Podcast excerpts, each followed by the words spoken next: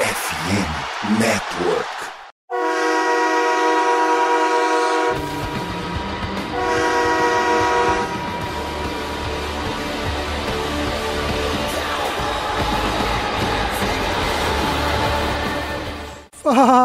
Fala, torcedor do time mais amado, mais querido e não mais sofrido dos Estados Unidos, do Brasil, do mundo. Estamos falando do Dallas Cowboys. Sejam bem-vindos a mais um podcast do Star Brasil. E meu Deus do céu, eu acho que não poderia estar mais feliz na minha vida depois do resultado que o Cowboys fez no domingo. Que vitória inacreditável, vitória maiúscula. Eu acho que deve ter sido a maior vitória que eu já vi do Dallas Cowboys em temporada regular, assim, porque foi um massacre. E não foi um jogo qualquer, não foi contra um time qualquer. Então temos muitas, muita coisa para falar desse jogo, muita coisa para elogiar, porque de fato foi um, foi um baile, a partida de gala. É, mas antes de falar sobre o jogo, né, deixa eu apresentar nossos convidados de sempre. Não convidado, né, já um membro do, do podcast. Tudo bem com você, Vinícius? Praticamente da família.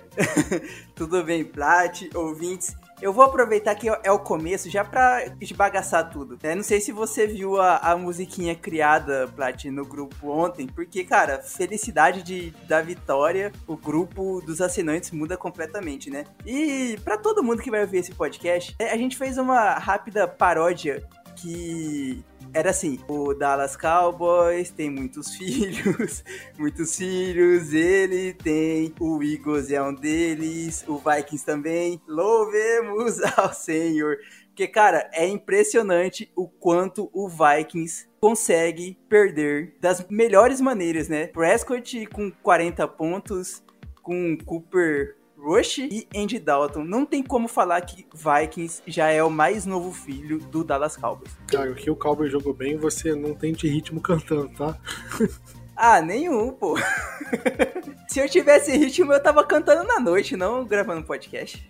Exatamente, exatamente. Mas vamos falar do jogo aqui, né? Porque o Cowboys não foi um placar tão tão usual, né, Vinícius? A gente estava comentando no outro podcast, o Cowboys era favorito nas casas de aposta, a gente não entendia o motivo. E de fato ninguém entendia muito o motivo, porque o Cowboys era, era o favorito, porque o Vikings vinha numa sequência melhor, o Cowboys vinha de derrota, o Vikings vinha de uma baita de uma vitória fora de casa, né? E o jogo, né, a gente viu que, que de fato o Cowboys era o melhor time e provou ser o melhor time. Tá falando de uma vitória de 43, mas não, a gente não tá falando de qualquer time, não foi como se o, o Cowboys tivesse batido o time que tá brigando pela primeira escolha do draft, né? A gente tá falando do Minnesota Vikings, que é um time que tinha, que abriu a semana 11 como a melhor campanha da, da NFL no momento, né? Eles estavam com recorde de 8-1 e era empatado com o Eagles o melhor recorde da NFL. Eles estavam invictos em casa até o momento, né? E você vê, cara, o Cowboys está indo enfrentar o time com o melhor recorde da NFL na casa deles, indo de uma derrota traumática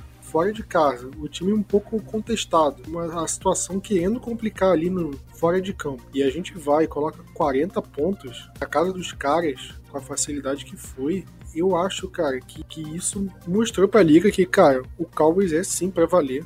Quando o Cowboys quer, o Cowboys é o melhor time da NFL, eu acho. Agora, o problema é querer, o problema é ter essa constância. Eu acho que o Cowboys ainda não provou isso. Sempre comentei aqui em como jogos grandes o Cowboys sempre acaba repetindo os mesmos erros que costumava e isso acabava levando a gente a, perder os jogos. E esse jogo foi completamente diferente, né? O Cowboys enfrentou um jogo grande um estádio hostil e saímos com uma vitória maiúscula. Foram 40 pontos, mas poderiam ter sido muito mais, né, Vinícius? Porque o Cowboys, depois que anotou o quadragésimo ponto ali no meio do terceiro quarto, o time parou, né? O jogo já estava meio decidido e foi meio que empurrando com a barriga, né, um garbage time ali até acabar o jogo. Mas se o time mantivesse o ritmo, dava para chegar, eu acho que chegava nos 60, sem brincadeira. Ó, oh, cara, do jeito que o Vikings estava apático, era muito fácil. O problema era aquela coisa, e se na de alguma forma assim, os caras fizessem um, um tackle mais sujo em alguns dos nossos jogadores, né? Mas assim, sim, mas eu concordo contigo, né? A gente poderia ter feito muito mais pontos em cima dele se quisesse. E eu torci muito pro, pro Cooper Rush marcar um TD. O Vikings estava nas cordas ali, né? No box, quando o cara já tava à beira do nocaute ali, já tava entregue. É só você dar o fatality ali, o último golpe. E foi o que o Cowboys fez, cara. E, e Plat, lembra em outros jogos que a gente já comentou que assim, o Dallas muitas vezes não não virava faca, como diz o Maestro Júnior, né? quando você ataca, você tem que girar a faca no, no seu adversário para terminar de matar ele. E diversas vezes Dallas teve a oportunidade de fazer isso em outros jogos e não fez. Cara, com, com o Cooper Rush, a gente aconteceu isso contra o Bengals, que teve a chance de virar ou de empatar o jogo no fim e não conseguiu. O Los Angeles Rams também teve chance de, de empatar o jogo e não conseguiu. Né? E contra o Packers também, né? A gente poderia ter matado o jogo, não matamos e acabamos perdendo o jogo. Então, e aí nesse jogo assim, a gente conseguiu a bola perto de acabar o, o primeiro tempo, a gente já ia receber a bola no segundo tempo, então assim, cara, em outros momentos, em outros jogos, Dallas não ia conseguir fazer um TD para acabar o, o, tempo, ia receber a bola, não ia conseguir marcar um TD, ia fazer um three out, que é bem a cara de Dallas, e dessa vez não, a gente conseguiu, cara, fazer totalmente diferente, a gente marcou dois touchdowns ali rapidinho e tal, a gente pontuou nas sete primeiras campanhas de ataque. Acho que é a primeira vez na história que o Cowboys conseguiu isso. Cara, foi algo totalmente diferente e que Dallas poderia fazer isso mais vezes. Fiz o gancho pro jogo de semana passada, né? Porque a gente comentou a quantidade de erros que a gente teve na semana passada que ocasionaram a derrota, né? Contra o Green Bay Packers. E nesse jogo, né? Parece que o Cowboys mudou da água pro vinho, né? Tivemos a vitória maiúscula contra um, um time que hoje é muito melhor do que o Green Bay Packers. E a questão que fica, Vinícius, o que, a gente. O que, que mudou de um domingo pro outro pro time ter uma diferença tão grande de desempenho, né? Porque em um jogo a gente tem um, um desempenho bem esquisito, né? A performance bem mais ou menos. A gente é, poderia ter matado o jogo, como eu falei, não matamos, sofremos um empate, o jogo foi pra prorrogação, a gente teve a chance de ganhar o jogo, né? Na prorrogação, não conseguimos e acabamos perdendo no finalzinho. E nesse jogo a gente não passou sufoco nenhum. Né? Então, o que, que aconteceu de diferente nessa partida, né? Pro Cowboys ter saído de um time que não consegue ganhar do Packers, que vinha de seis derrotas seguidas, para vencer do melhor time da NFL? Cara, eu acho que principalmente é, Dallas corrigiu um dos erros que foi os principais, até por conta das interceptações do jogo contra o Packers, que foi as jogadas, né? Principalmente no ataque, Dallas corrigiu os erros que teve de, de relacionamento, digamos assim, entre quarterback e recebedores. Prescott errou o quê? Três passes no jogo inteiro. Foi 22 de 25. Sendo que um passe errado foi drop. E assim, foi uma sequência gigantesca de, de passes corretos. Então a gente vê que, cara, Dallas aproveitou o.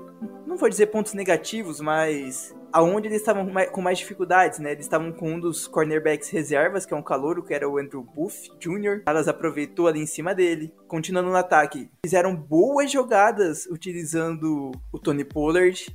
A linha ofensiva trabalhou muito bem para proteger e para abrir espaços, coisa que a gente não estava conseguindo muito fazer no jogo do, do, Packers. E pensando na defesa, Prat, eu acho que assim, primeiramente, mantivemos o Diggs em cima do principal recebedor o jogo inteiro que era o Justin Jefferson. Além de que a gente diminuiu a quantidade de tackles errados. E eu acho que a coisa, acho que uma das coisas principais, colocamos, a gente vai falar mais sobre isso, mas voltamos a colocar o, o Mika Parsons de Edge. Ajudou e muito a nossa defesa isso. Mesmo tendo que colocar o Damone Clark e, e o Cox a jogar de linebacker junto com o Van Der Esch. Isso, cara, foi coisas que mudaram do jogo passado para esse e que não tem como não falar que fizeram totalmente a diferença. Dá para ver só pelo placar. A, gente, a gente correu melhor, né? O Pollard correu melhor nesse jogo do que contra o Packers.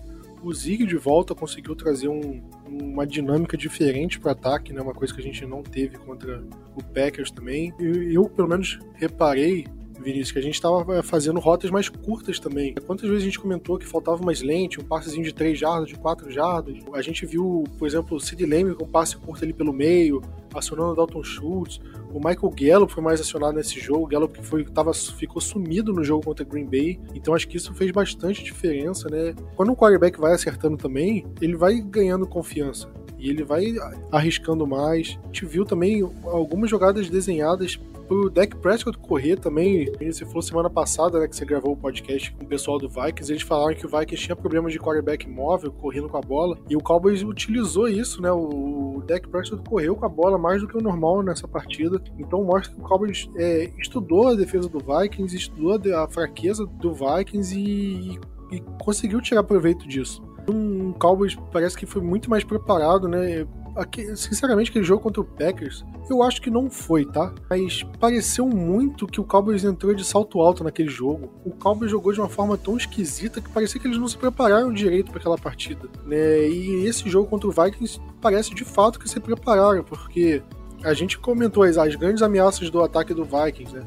Que era o Justin Jefferson, porra, anulado pelo Trevon Diggs, né? A gente mal ouviu o nome do Justin Jefferson. Ele teve três recepções, teve uma que de fato pô, correu a rota melhor, ganha, né? Impossível o cornerback ganhar todas. Mas teve outras duas jogadas que foram basicamente passe curto ali, que, pô, o cornerback não vai impedir o passe curto, assim. Ele, ele dá um colchão, né? Dá um, um espaço pro, pro wide receiver e, pô, se ele faz a recepção curta, ele faz, vai direto pro tackle. E foi o que aconteceu. Né? E até o, o TJ Roxon, eu acho que aparecer um pouquinho mais, até porque o Cowboys estava com os, os, outros corners, né? A gente estava meio que com as reservas, o Anthony Brown acabou ficando um pouco mais no Adam Thielen, então o Hawkinson acabou se aproveitando, mas na end zone, onde era uma, uma posição de campo que o Hawkinson ter bons números, ele não foi bem também, né?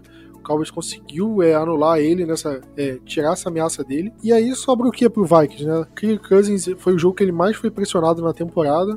E teve o Dalvin Cook que não acho que correu mal, mas como o ataque do Cowboys estava pontuando todo, toda a campanha, é, Vikings fazia uma campanha mais ou menos, anotava um field goal, o Cowboys anotava touchdown. Aí o Vikings era mais ou menos punch, Cowboys field goal, touchdown. Como é que o Vikings poderia se dar o luxo de, de ficar correndo com a bola o tempo todo, né, acionando o Dalvin Cook se o time estava tomando é, tomou 26 pontos no primeiro tempo, né? Então acho que eu acho que foi um jogo muito bem desenhado pelo Cowboys de uma forma em todos os lados do time, né? Tanto o ataque quanto a defesa quanto o special teams. Especificando o ataque, né? Porque de fato anotou 40 pontos. Você acha que o Kellen Moore é o maior responsável pelo resultado? Na parte ofensiva, totalmente. Até porque não pode ser da defensiva, né? é, né? a gente até falou sobre isso antes, né, de, de começar o podcast. Porque, cara, foram jogadas muito bem, muito bem escolhidas e organizadas. Dallas trocou os seus running backs, né? Tanto que foram certinho 15 corridas pro Pollard e 15 corridas pro Zeke. Foi 50-50 na parte de corridas. Ok, o, Zeke, o Pollard depois teve mais recepções, claro. Né? Foi muito mais ativo no jogo, no jogo aéreo. Mas eu gostei disso de... Pô, era basicamente uma drive o Zeke, uma drive o Pollard, coisas do tipo. Mas aí no momento que a gente tava na linha de uma jarda e o Pollard não conseguia quebrar a linha. Falou assim, pô, não, vamos colocar o Zeke aqui, que o Zeke, a gente sabe que o Zeke consegue fazer isso. Então, assim, aquela coisa do complementar, os, os dois running backs se complementarem, né? Tem que fazer isso e eu acho que pra mim foi muito bem pensado do, do Kellen Moore. As jogadas, como falei, né? Aquela a jogada do, do TD do, do Pollard abriu um espaço gigantesco com o Dalton Schultz e o outro recebedor que estava ali alinhado, não lembro qual dos dois eram, mas assim, a jogada foi muito bem desenhada. Uma que eu comento, né, tipo, que eu lembro de todo mundo encher o saco, encher o saco assim, né, mas de reclamar porque quase nunca dá certo, nunca dá. Quando dá jardas positivas são poucas, aquele passe bem rápido pro, pro Lembe, sabe? No, não sei se seria um flat ali, porque ele não tá, nem começou a fazer a rota, sabe, Plat? O Prescott já recebe a bola do snap, já faz o passe pro, pro, pro Lembe e vê o que, que o Lembe consegue fazer ele próprio, né? se consegue quebrar um teco ou não. E diversas vezes a gente não consegue é, ganhar uma jarda, duas jardas. A gente ganhou acho que quatro, cinco dessa vez. E eu até mandei no grupo dos assinantes. Tipo, por que, que a gente faz essa, uma, uma jogada dessa todo jogo? Porque uma hora vai dar certo. Uma hora o, o matchup vai ser bom pro recebedor e ele vai conseguir quebrar um teco e conseguir ganhar uma primeira descida, sabe? Dallas manteve né, o seu gameplay de certa forma do que já faz há muitos outros jogos, mas mudou coisas para de acordo específico do jogo do, do Vikings e igual você falou, as corridas com o Prescott. Então assim, para mim, cara, vale muito ser positivo com o, com o Moore depois de tantas semanas falando mal dele com jogadas muito erradas ou, né, um ataque muito mal administrado. Dessa vez ele administrou muito bem.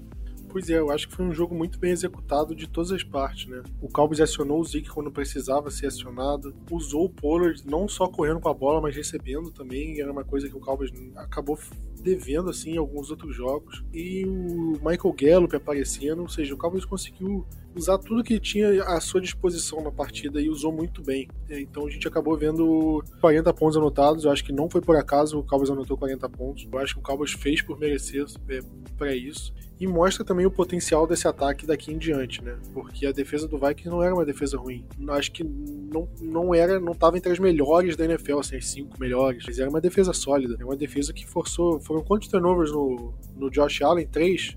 Acho que foram duas interceptações e um fumble. Pelo menos de cabeça eu lembro disso. Se for mais, eu não sei. E o Josh Allen, tu não considera um dos três melhores quarterbacks do, do, da NFL hoje, ou por aí. Dak Prescott, cara, o que o Josh Allen teve de turnover, o deck teve de passe incompleto, para você ver a diferença de desempenho entre contra a mesma defesa. Né? Então é, a gente vê como o Cowboys de fato foi dominante nessa partida. Tava até lendo aqui agora, eu acho que uma coisa que também vale muito pro Kellen Moore, como a gente tá conseguindo jogar bem utilizando todos os Tyrants. E eu vi no Twitter, né, do pessoal que cobra o Dallas nos Estados Unidos, que o Cowboys chegou a alinhar, é, a colocar os três Tyrants em campo ao mesmo tempo em algumas situações, em alguns snaps. Os quatro? Em ambos os TDs do Zeke em situações de. É, Dallas marcou 11 touchdowns no ataque quando tinha pelo menos 3 Tyrants alinhados. Então, assim, é igual esse jogo, eles não receberam, tiveram pouquíssimas recepções. Mas mostra que, mesmo não, né, não recebendo passe, os caras conseguem fazer, abrir espaço, fazer um bloqueio decente pra gente conseguir marcar touchdown e coisas do tipo. É, é um grupo que, cara, logicamente, não é o só Kenny Moore, mas Mike McCarthy, o técnico de Tyrant e tudo mais, que conseguiu organizar um grupo coeso e tirando o Dalton Schultz, são três moleques, né?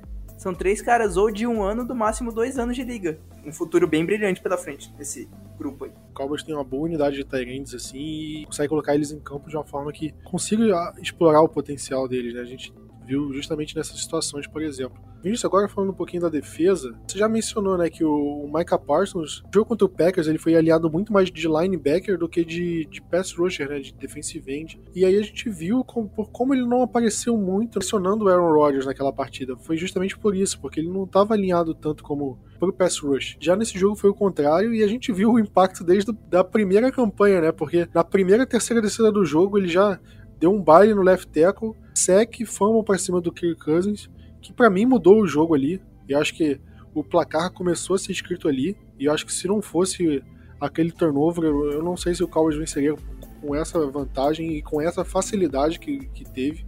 Será que o Cowboys vai usar o Micah Parsons de, de linebacker em algum jogo daqui em diante? Ou acho que esse jogo meio que sacramentou que, cara, Parsons de linebacker nunca mais? Parsons de linebacker nunca mais. Trabalha melhor o Cox, trabalha melhor da Money Clark, né? O Anthony Barr quando ficar saudável. Se precisar, contrata ano que vem um, um linebacker veterano ou coisa do tipo, mas uh, não tira o, o Parsons de Ed, cara, porque ele pressiona de uma forma muito melhor, né? Tipo, ele, ou ele ajuda a pressionar a linha ofensiva adversária muito melhor, e a gente tá vendo aí, cara. Foi o quê? 10 pressões, né? 10 pressões, 2 secs, 1 um strip sec. Cara, tava, foram 5 QB hits, não sei se pressão, mas foram 5 quarterback hits, 2 secs e um teco para perda de jarda. Acho que pressão pode ter sido por aí mesmo. É, acho que acho que o Dallas mesmo que tava citando isso. Mas tá, de toda forma, né, dá, dá pra ver que, um, ele consegue muito bem no Edge e com ele sendo uma ameaça no Edge, sempre vai abrir espaço para alguém. Pro Armstrong, pro Fowler, pro Johnson Golston até, pros defensive tackles também, por que não? E acaba criando um maior perigo né, contra o time adversário do que ele alinhando como linebacker. Deu para ver totalmente isso. E você vê como a, a linha defensiva do Cowboys jogou bem nesse jogo de uma forma geral, né? E a gente viu, foram o que? Sete sacks, não foram? O DeMarcus Lawrence teve sec, o Dante Fowler teve sec, o Dorance Armstrong teve dois sacks, o Jaron Curse teve sec, né? Não é da linha defensiva, mas se aproveitou de blitz. Teve alguns sacks que o jogador estava indo basicamente desmarcado, sem ninguém na proteção e o Cousins, cara, eu, eu achei que ele ia sair desse jogo na cadeira de rodas, de tanto que ele tava apanhando. Mostra como é que o Cowboys estava bem forte, né, no seu front seven. E mostra também, cara, que o Micah Parsons, ele atrai atenção especial da linha ofensiva. O time tem que fazer um ajuste para parar o Micah Parsons. E aí sobra o jogador no mano a mano do outro lado. E aí a gente vê o DeMarcus Lawrence aproveitando isso. A gente vê o Dorance Armstrong conseguindo aproveitar isso. O Sam Williams também, né, ele não teve sec, mas ele teve uma boa partida. Ele teve dois tecos para perda de jardas, né, liderou o time nesse quesito teve quarterback hit. Então a gente vê o, o outro lado da linha defensiva conseguindo capitalizar em cima, porque é um cobertor curto. Você não vai conseguir pôr dois jogadores em cima dos, dos dois pass rushers. Vai sobrar alguém no mano a mano, ou talvez nem isso, ou pô, um cara com um pass rusher contra um running back, dependendo da situação. E aí o Cowboys aproveita, né? E foi o que aconteceu. E a gente conseguiu, de fato, uma partida muito expressiva. Acho que foi. Não sei se foi a melhor partida do, da linha defensiva do front seven ali. O jogo contra o Giants também foi, foi animal da defesa, mas entra na disputa, né? Porque o Cousins, ele teve um jogo péssimo, teve metade dos passes completos só, teve 100, 105 jardas lançadas, tomou 7 sacks, é, sofreu fumble, então, cara, o Cowboys acabou com, com o quarterback deles. É aquele jogo de você gravar, botar num DVD, Vinícius. Acho que hoje em dia nem tem mais DVD, né? Mas você gravar esse jogo, a fita do jogo, para ser mais velho ainda. Tá, você tá entregando a idade mesmo, né, Plat? E se não rebobinar, você paga multa na locadora, hein? a verdinha, pô, aí vai, ainda tem que ser na verde, porque é mais, mais rara. Porque esse jogo é, é raro pro Cowboys, então tem que colocar essa gravação na fita verde. Mas é para você gravar isso, você, quando você quer ver um é, exemplo de linha defensiva jogando bem, de um exemplo de, de pô, defesa bem postada, esse jogo vai estar como exemplo de fato jogaram muito bem. Acho que a secundária teve alguns problemas ali, principalmente na campanha do field goal do Vikings, né? O Cook que tava correndo bem. Nesse momento até temi pelo pior, Vinícius, porque o Cowboys forçou o turnover ali, né? Primeira drive deles, né, Plat? Segunda, né? Porque teve o turnover. A primeira campanha foi o fumble do, do Micah Parsons. Aí o, o ataque do Cowboys ficou meio esquisito ali, anotou só um field goal e o time pega a bola já na red zone, não anota um touchdown, já tava, pô. Aí na campanha seguinte, o Vikings trabalha bem a bola, chega até o campo de ataque, meio, quase bateu na porta ali da endzone, né? teve um, um ou dois passos pra endzone, e o Cowboys segurou, eles tiveram que pro field goal curto, e aí, cara, era 3 a 3 o Vikings parecia melhor ali, tirando um turnover num certo momento, e o ataque do Cowboys na campanha seguinte na primeira série de descidas, enfrentou uma terceira para três, para quatro, alguma coisa assim. Já tava, cara, tá com um cheirinho de three and out, aquele jogo, jogo que o ataque fica uma minhaca, sabe? Tava aquela coisa, eu, meu Deus do céu, cara, será que vai ser outro jogo desse? E o Cowboys converteu a terceira descida e o resto é, é a história que a gente tá conversando aqui. Mas, Vinícius, a gente não pode encerrar encerrar o tema do, do jogo sem comentar do nosso grandioso kicker Brett Maher. Porque se você não viu os podcasts de, de julho pra cá, quando ele foi contratado, né, o Vinícius ficou criticando o Brett Maher aqui e eu falava, não, cara, ele merece uma chance. Ele é um bom kicker, né? Desde, desde que 2018 que eu tô xingando o Brett Maher, né? E eu sempre defendi ele. Se vocês ouviram outra coisa de mim, eu quero dizer que foi um impostor. É o deepfake, né? É, forjaram minha voz aqui no podcast para criticar ele. Meu primo roubou minha conta no, no Twitter, nas redes sociais, para falar mal dele, porque eu, eu falar mal do Brett Maher, eu jamais, jamais critiquei o cidadão, o nosso Beto Marra. Faz a lambada. porque Teve aquela recepção inacreditável do Sid Lamb. Aí o Brett Maher acerta um field goal de 60 jardas. E aí depois que ele acerta, os juízes vão revisar a recepção do Lamb se foi ou não. E eu, olha, eu tenho minhas dúvidas se foi, tá? Só que se já aconteceu o chute, por que, que eles revisaram a jogada?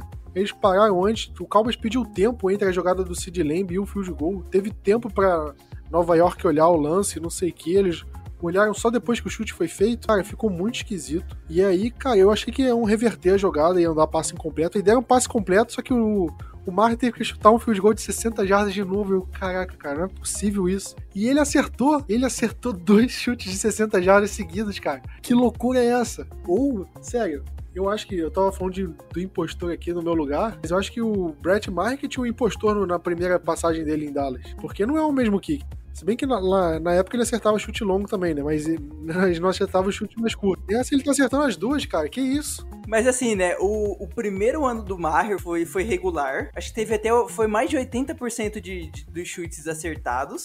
Aí depois, no segundo ano dele, foi para 60 e aí assim, é totalmente compreensível a gente xingar ele. Foi o ano que ele foi demitido e o Kai Forbath assumiu no final do ano. Isso aí, o Cobra Kai. Foi isso aí mesmo. O Plat, nesse ano, ele nunca falou mal do Brett Maher.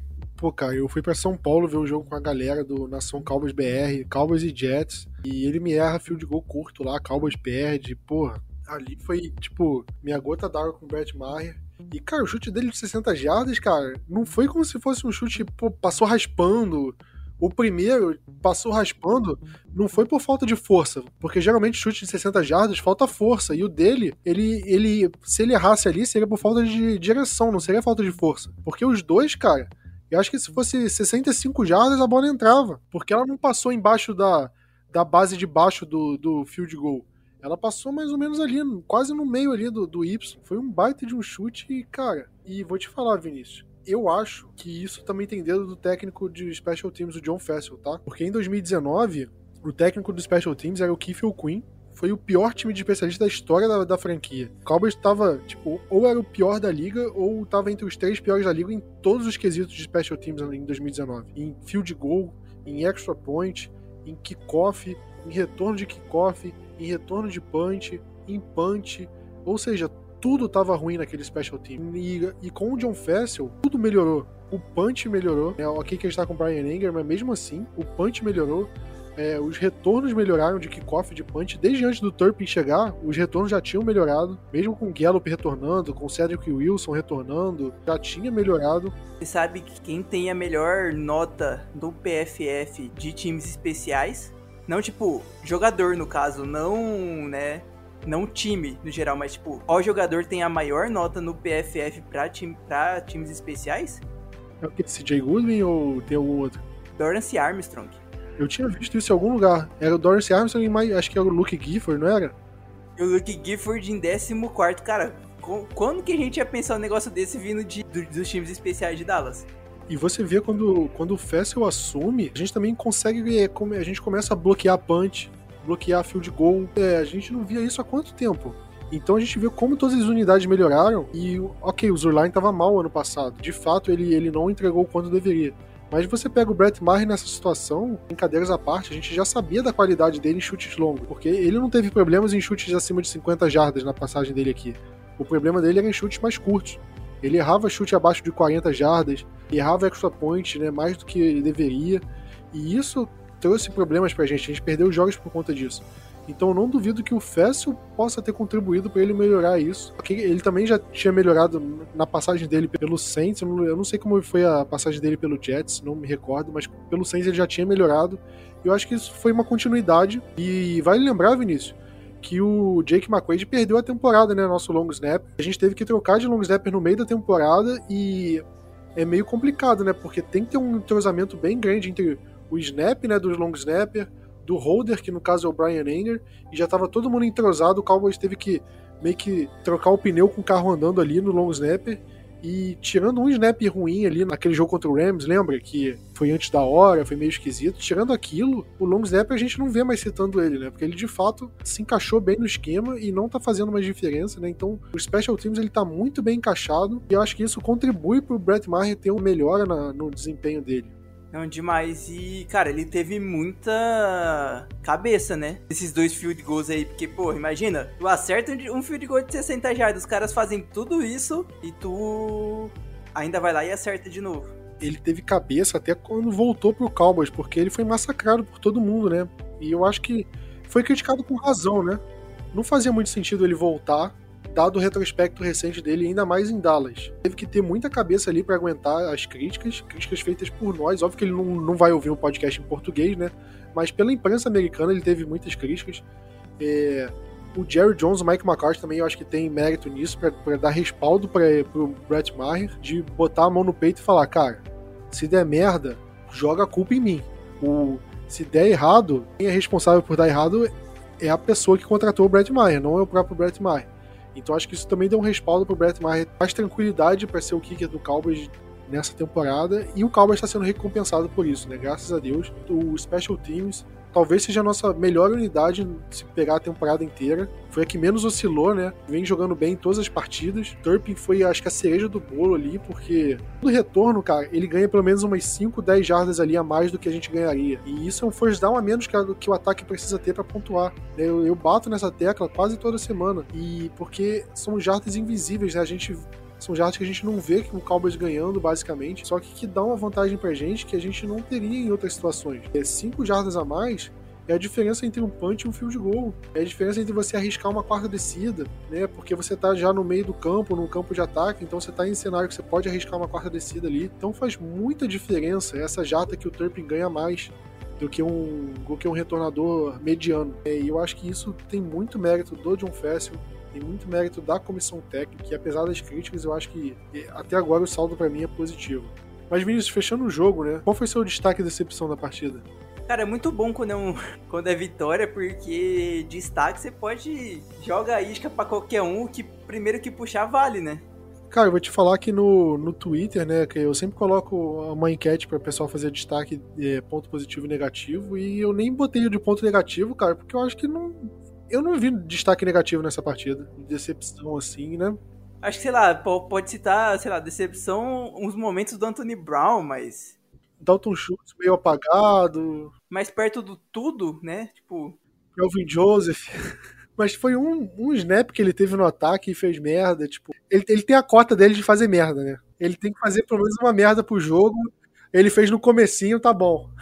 Não, e assim, okay, o Dalton Schultz foi, sumiu no, né, de recepções, só teve três, mas igual a gente falou, Dallas tá usando muito jogadas com Tyrands, ele tá ajudando. Eu falei que a jogada do, do Pollard, ele ajudou e muito para abrir espaço pro Pollard correr no dos touchdowns. Então, assim, ele não, ele não ajudou muito bem em receber a bola, mas ajudou de outras formas. E aí fica bem complicado. Pois é, tipo, não é como se ele tivesse ido mal. Ele talvez só não, só não tenha ido muito bem, igual 80% do time. E aí dá a entender de que ele não foi bem, mas não é bem assim. Ele só não foi, tipo, excelente. Eu acho que o mais fácil, vamos, Pollard, então, destaque positivo. Eu acho que não, não tem como não ser o Pollard. Eu vou falar do Zeke, cara, porque ele não teve um bom número, assim, de jardas corridas, só que ele fez o papel que ele tinha que fazer, né? Teve a situação de goal line, foi logo depois de uma corrida longa do Pollard, que o Pollard correu na primeira descida, não converteu. O Pollard correu na segunda, não converteu. E aí colocou o Zeke, cara, e o Zeke conseguiu num segundo esforço, né, numa baita jogada do Zeke. E aí a gente vê, cara, como eles se complementam muito bem. O Pollard tá jogando melhor, eu acho que ele merece toda, é, toda oportunidade que ele vem tendo, ele merece. Né, ele tá trabalhando para isso. Só que o Zeke, em determinadas situações, ainda é melhor que o Tony Pollard. Eu acho que essa situação em, na goal line, eu acho que o Zeke, ele, e talvez sempre vai ser melhor que o Pollard por característica física característica de jogo. E eu acho que o Zeke desempenhou esse papel muito bem, ainda mais voltando de lesão. É, jogando com a proteção no joelho, então ele não tá 100%. Né? Eu acho que o Zeke cumpriu bem o papel dele e eu coloco ele como um destaque positivo. Ah, não foi o destaque do Cowboys, o melhor jogador do Cowboys não foi. Eu estou colocando um jogador que me surpreendeu positivamente, dado o cenário. Que eu acho que destaque positivo, você pega Tony Pollard, Deck, Micah Parsons, coloca um nome em cada papel, em um papelzinho, escolhe um aleatoriamente, abre e lê vai, e sua resposta vai estar certa. Porque para mim é, é, com certeza um desses três. Só que acho que vale destacar o Zeke pela forma como ele jogou. O Malik Davis, quando entrou ali no terceiro quarto, ele já tava correndo bem também. Eu acho que é um cara que a gente pode ficar de olho daqui para frente. E eu acho que é isso, cara. Eu acho que não tem muito mais o que falar. Eu, é, não vi nenhum jogador que, pô, de fato foi mal. Vi um jogador que teve um lance abaixo aqui, outro ali. O Kelvin Joseph, por exemplo. Eu acho que é um cara que eu não vejo ele como jogador capaz de jogar numa defesa titular de NFL.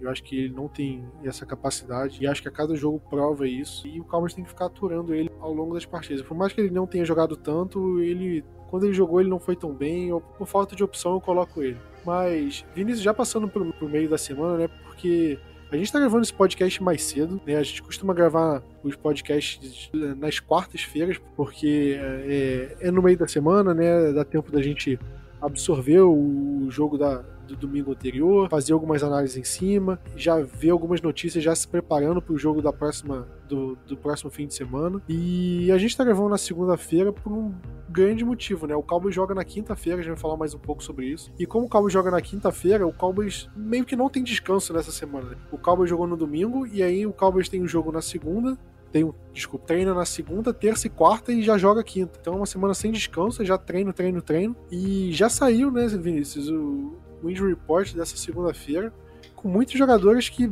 basicamente não treinaram, né? É, e muito jogador gripado, né? Então, né, cara, a gente até comentou com, com um dos assinantes que parece que em Dallas tá um, um clima meio estranho, né? Também como um surto de, de uma virose lá, de.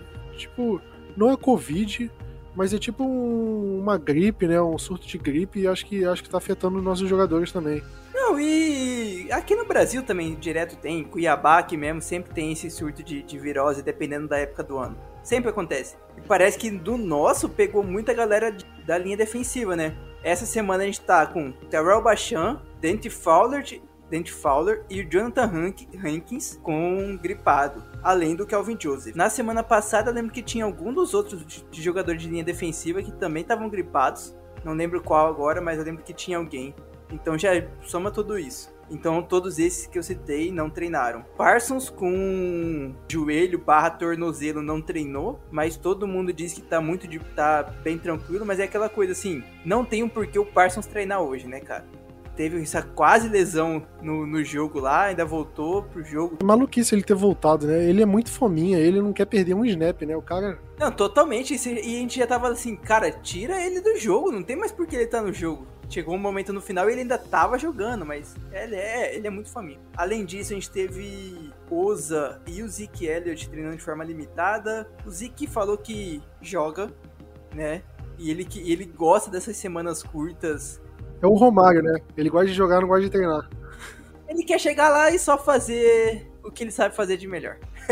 e acho que por último, que é o, acho que é o mais preocupante, é o Anthony Barco com o posterior de coxa que não treinou. No sábado teve um treino e ele reagravou, nem sei se para português tem essa, agravou a lesão que ele já estava tendo de hamstring, né, de posterior de coxa.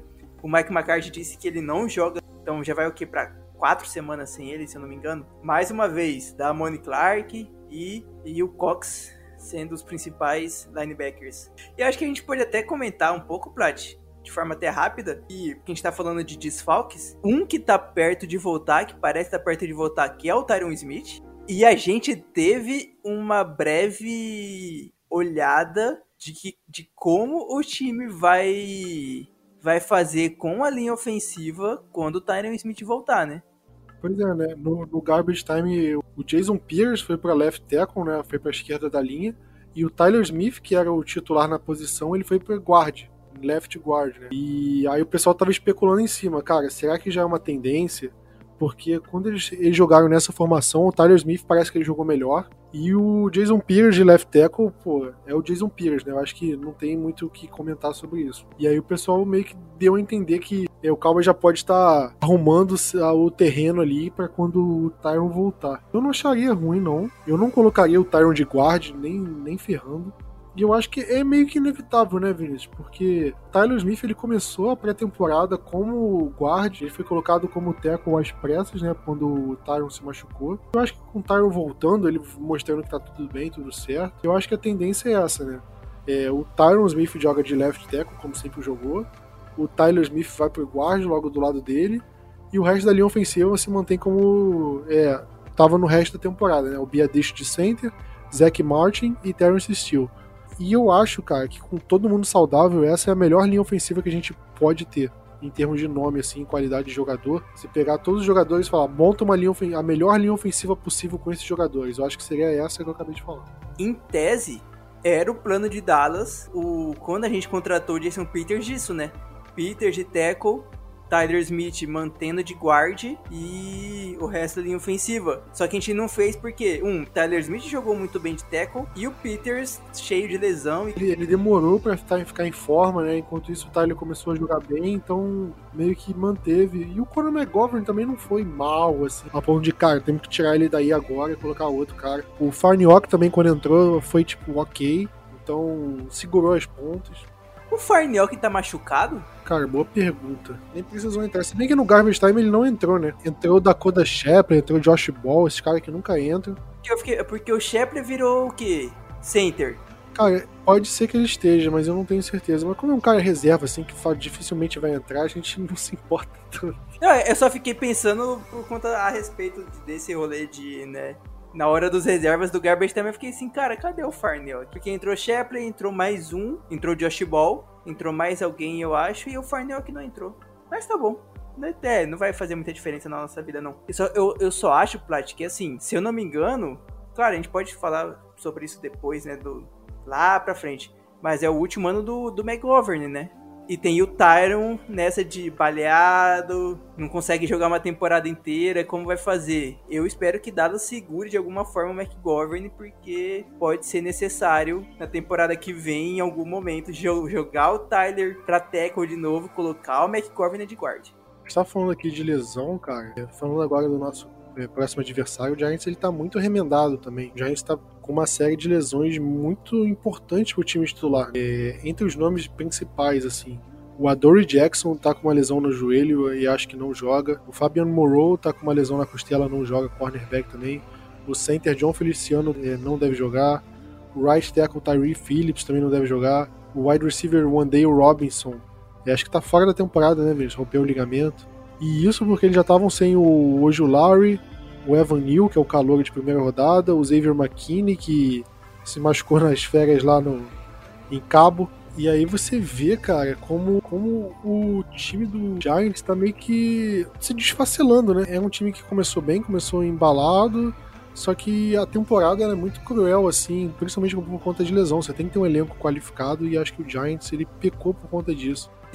E você viu por que, que o, o Adore Jackson lesionou, né? Colocaram ele para retornar, punch. Colocaram o cornerback 1 para ser retornador. Tipo, é meio, pô, irresponsabilidade, né, cara? Ah, totalmente, né, cara? É seu corner principal, pô. Vai colocar como retornador. Não sei se o Rich James, o wide receiver, vai jogar. Tem o Bellinger, que é o Tyrande, que ele tá com uma lesão no olho, ele operou a vista. Tem um negócio meio esquisito. Ele tava ele poderia ter jogado no domingo com a proteção, mas acabou não rolando. Ou seja, estão muito desfalcados, né? E a gente vai comentar justamente disso, porque Dallas Cowboys enfrenta o New York Giants no Thanksgiving. Tinha tempo que o Cowboys enfrentava o Giants no Thanksgiving, acho que, é, acho que desde a década de 90, né, Vinícius? Agora eu não sei exatamente.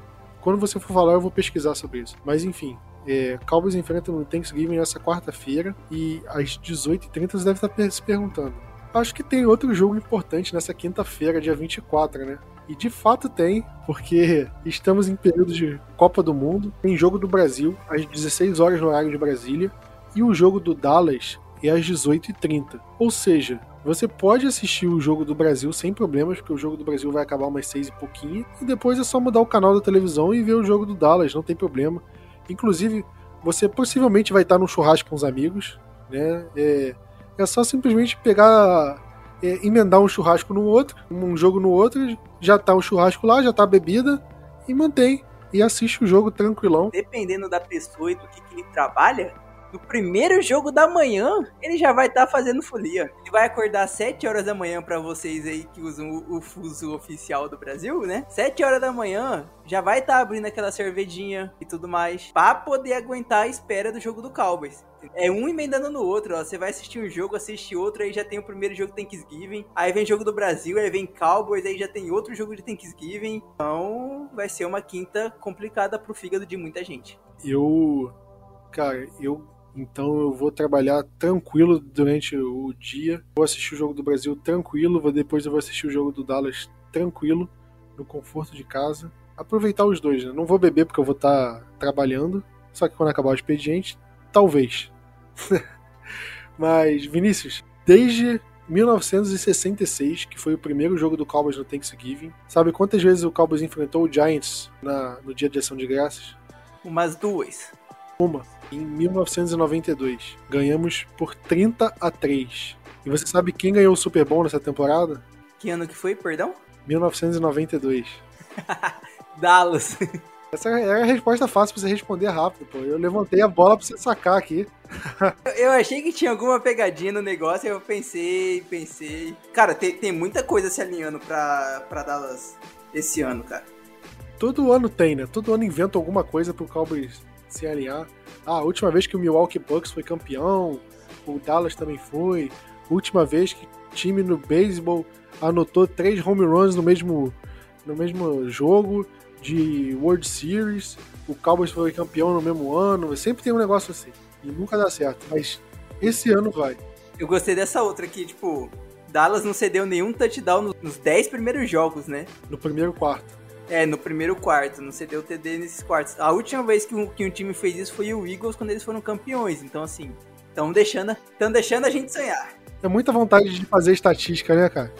pra iludir a gente. Mas, Vinícius, Cowboys e Giants, né? Vale lembrar que o Cowboys já enfrentou o Giants nessa temporada. A gente jogou lá no, no MetLife Stadium na semana.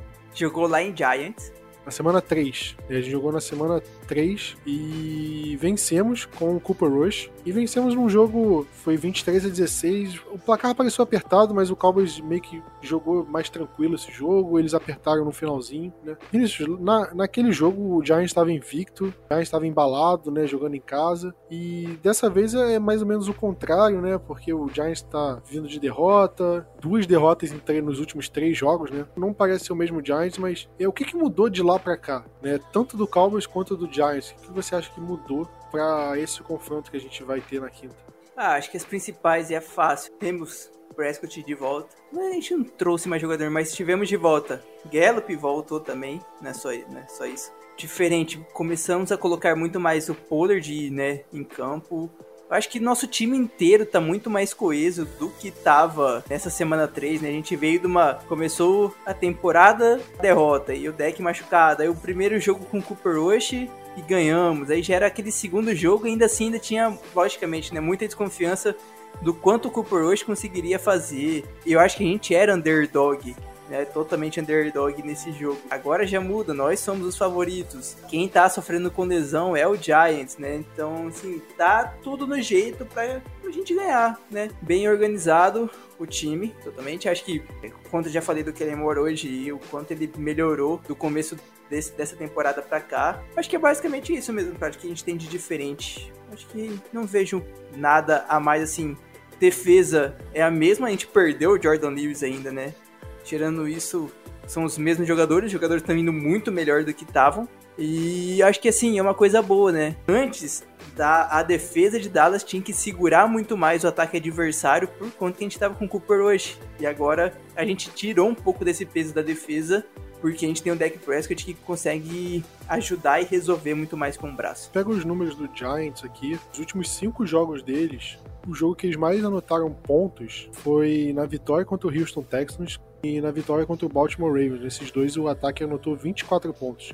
E aí nos outros jogos tudo anotou menos que 24. Nas duas derrotas anotou menos que 20. Né? É, perdeu para o Lions na última semana, anotando 18 pontos, e perdeu para o Seahawks anotando 13.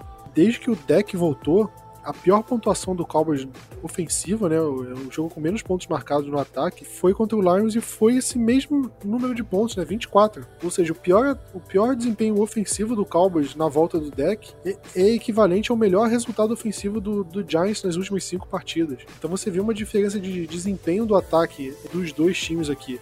Eu acho que isso mostra como o Cowboys é um time diferente com o deck, é um time com muito mais explosão, muito mais capacidade de, de pontuar sobre os adversários, né? E você pega, por exemplo, o Saquon Barkley, que é, pelo menos acho que é o grande nome do ataque do New York Giants. Ele tem uma média muito boa de jardas, né? E continua tendo. Mas você pega os dois jogos que eles perderam recentemente, né? O jogo contra o Seahawks na semana 8 e agora contra o Detroit Lions. O Seahawks, ele teve 62 jardas totais no jogo. 53 corridas e 9 recebidas só. E contra o Lions, ele teve 35 jardas totais. 35. 22 corridas e 13 recebidas. E aí você pega, cara, no jogo que eles ganharam contra o Texans, o Barkley correu para 150 jardas. E aí no, na vitória anterior, que foi contra o Jaguars, ele correu 110 jardas. Você vê, cara, um cara correu 150 jardas numa vitória e na derrota ele correu 22. Olha essa discrepância. Acho que já antecipando um tema aqui do palpite, né, que do, da, da pauta, desculpa, e das ameaças do Giants, eu acho que a ameaça do Giants, de fato, é o Saquon Barkley, né? Porque ele é um cara que, quando ele vai bem, o ataque todo do Giants vai bem e a gente conseguiu minimizar o impacto dele no jogo contra. no jogo que ele teve contra a gente. Ele teve 126 jardas totais, tipo, é um número alto, ok. Ele teve um touchdown, mas de uma forma geral ele não estava correndo muito bem, aí ele conseguiu uma corrida de acho que 40 jardas, aquele touchdown que ele teve no, no segundo tempo, que deu uma inflada nos números dele, pareceu que o jogo foi melhor do que, de, de que realmente foi o jogo do Cowboys passa muito em minimizar o impacto do, do Saquon Barkley, né? Porque eu acho que ele sim é o cara que pode é, trazer problemas para nossa defesa, porque os wide receivers eles estão muito lesionados, né? Os jogadores com mais impacto. E a gente tem o Golladay que, apesar de receber uma fortuna, ele vem jogando mal. A nossa secundária talvez não tenha muitos problemas para parar os recebedores do Giants. Então sobra o quê? Sobra do Saquon Barkley. Né? O, Daniel Jones também é, é, um quarterback que ele oscila muito, né? E você pega esse último jogo contra o Detroit Lions, ele teve 340 jardas lançadas e, por caramba, 340 jardas, um passe para touchdown, correu mais 50 jardas e teve um, uma corrida para touchdown. E aí, caramba, bom. Só que ao mesmo tempo ele teve duas interceptações. Então é um cara que ele pode ir do 8 a 80 também. E a gente viu como o Cowboys conseguiu pressionar ele no primeiro jogo. A gente tem um mapa da mina ali, a gente tem um, a gente sabe onde o calo aperta pro time do Giants e onde a gente consegue pressionar. Será que ele vai conseguir correr bem contra a gente? Porque eu acho que esse é o outro problema que a gente pode ter, né? Sempre, né? O problema com, com QB que consegue ser de certa forma móvel. É, mas acho que é o que você falou aí, Plat. Conseguir parar o, o Sacon né, vai ser super importante. Se o Rich James jogar, eu acho que ele vai ser o principal recebedor do, do Giants, porque o Kenny Golladay não tem como, é impossível. Se a gente conseguir usar o Diggs para parar o, o Justin Jefferson para 33 jardas, a gente consegue parar o Rich James, né? Além disso, você falou a quantidade de lesões da linha ofensiva deles. A gente fez 7 sacks nessa semana. Então a gente pode ter, tipo, mais um jogo com uma baita quantidade de sacks, né? Vindo com blitz ou com os próprios, né, pass rushers e tudo mais, o Mika, é, o resto da galera toda. Então, cara, acho que Dallas acaba sendo muito favorito por conta disso, né? A gente tá com, acho que todos os, os setores, tanto do ataque como da defesa, melhores que o Giants, né? O Giants conseguiu tirar muito leite de pedra desse time. O Brian Debble, né? Eu acho que é o principal motivo para acontecer isso, mas uma hora vai começar a apertar para eles e a gente já venceu a primeira, a gente já sabe o que tem que fazer. Agora a gente tá jogando não sei, a gente vai jogar. É, a gente vai jogar em Giants agora, tá certo? Mas a gente só precisa se preocupar em ninguém lesionar. Porque as duas vezes que os recebedores deles se lesionaram de romper ligamento foi lá no, no, gramado deles, que é gramado natural. Acho que a única, minha, a maior minha preocupação para esse jogo vai ser que ninguém rompa um, um, ligamento, porque parece que esse, esse estádio aí tá assombrado por ser uma semana curta, eu acho que os jogadores ficam até um pouco mais suscetíveis, assim, expostos a, a, a possíveis lesões e tal. Até acho também que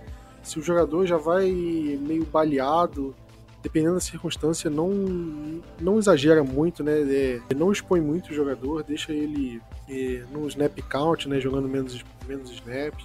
A menos que seja um jogo apertado, esteja decisão, assim, pô, o Cowboys precisa pontuar para ganhar, mas talvez não seja o caso. Eu acho que o Cowboys é o grande favorito para esse jogo, justamente pela, pelo desempenho na última partida dos dois times e pelo como os dois times vêm para o jogo, né? O Giants vem numa sequência é, ruim, o Cowboys vem numa crescente com a volta do deck. O Cowboys joga em casa, que é onde o Giants, cara, você lembra a última vez que o Giants ganhou em Dallas, Vinícius? Cara, faz muito tempo. A gente domina eles. Foi em, foi em 2016, cara. Foi o, jogo de estreia, o primeiro jogo do deck como titular. O primeiro jogo do deck na NFL, no caso. E a gente só não ganhou aquele jogo porque o Terrence Williams foi burro e não saiu pela lateral.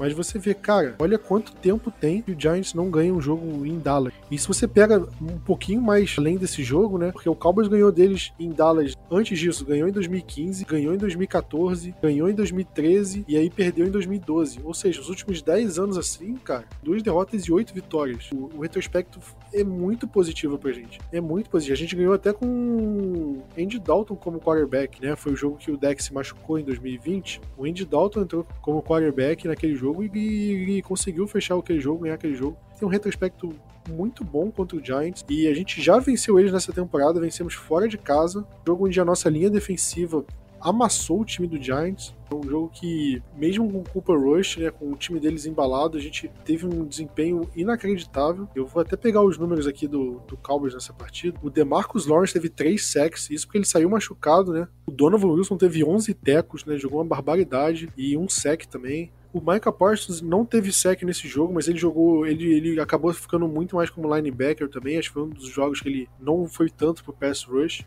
E Tony Pollard, mais de 100 jardas, teve duas faltas clamorosas, né? Uma no Sid Lamb e no Noah Brown, que foram, não foram dadas. Você lembra disso? Ao mesmo tempo, foi um jogo que o Daniel Jones correu para 79 jardas, né? E como a gente comentou, acho que isso é preocupação. Eu acho que isso o Cowboys vai evitar, só que o Cowboys não é bobo, né? Ah, muita, muitas vezes é sim. É, muitas vezes é.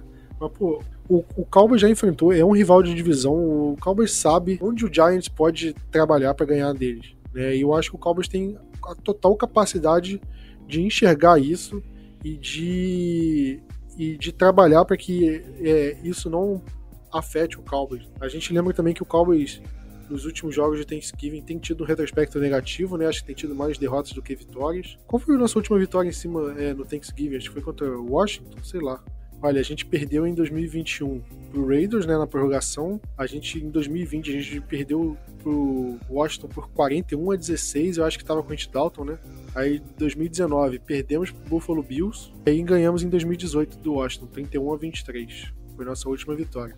Nosso retrospecto é muito ruim de 2012 para cá, a gente ganhou em 2013, ganhamos do Raiders, em 2016 ganhamos de Washington e em 2018. Três vitórias nos últimos 10 jogos. A gente tá falando do retrospecto do Giants, mas nosso retrospecto Thanksgiving também não tá tão bom, né?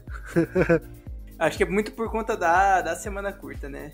E dependendo, os caras colocam um adversáriozinho. Em Dallas ainda faz umas cagadas, porque essa do. Essa do, do Raiders não era um jogo de ter perdido, né? Alguns jogos aí, cara, o jogo contra o Chargers, o Cowboys tava sem o Tyron Smith, lembra? É que Tyron machucou, acabou o time, que era o Charles Green, o reserva, a linha ofensiva virava uma mãe né? A gente tomava. O deck Prescott não tinha um segundo no pocket, era aquela, aquela época horrível. Mas. motivo para você assistir esse jogo também: o Cowboys vai estar com um uniforme throwback, o retrô. Não é aquele color rush, né? Tudo branco que a gente estava acostumado a usar. É um uniforme que remete ao primeiro uniforme do Cowboys, né? Que foi usado pelo time no, na década de 60, assim que foi fundado. É um uniforme é, basicamente azul marinho, com a manga branca e tem uma estrela azul marinho assim na, no ombro, né? É um uniforme diferente, é um capacete branco também. A, a, estrela do Cowboys não é a estrela que a gente conhece hoje em dia, é simplesmente só uma estrela azul marinho, é a logo retrô do Cowboys e é um uniforme muito bonito, muito bonito mesmo. A última vez que a gente usou esse uniforme foi justamente no Thanksgiving de 2012, né, na partida contra o Washington. Depois daquele daquela temporada de 2012, a NFL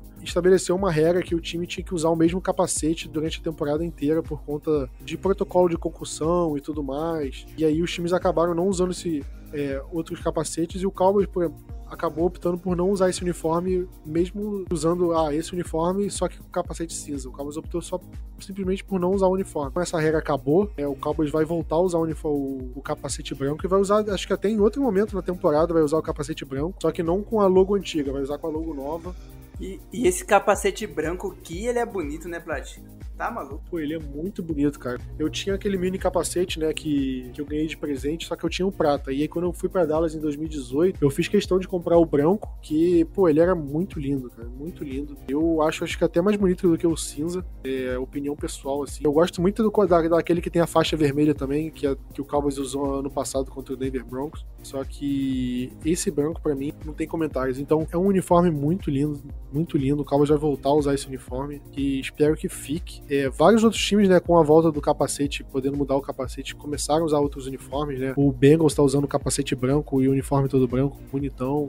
O Saints, é, no jogo passado, o uniforme retrô com capacete retrô. O Patriots usou o uniforme vermelho com capacete branco antigo. Então, pô, eu acho isso muito maneiro na NFL. E o Cowboys não podia faltar, né? Porque o Cowboys, pô, apesar de ser um time fundado na década de 60, enquanto tem outros que foram fundados porra, no começo do século 20, o Cowboys tem muita história, tem muita tradição, né, cara? E, e poder mostrar isso pro, pro mundo de novo, porra, melhor coisa. Mas, Vinícius, estamos enrolando bastante aqui, vamos fechar o podcast, vamos falar da bold palpite? Bold. Deck Prescott vai ter mais jardas corridas que o Sacon.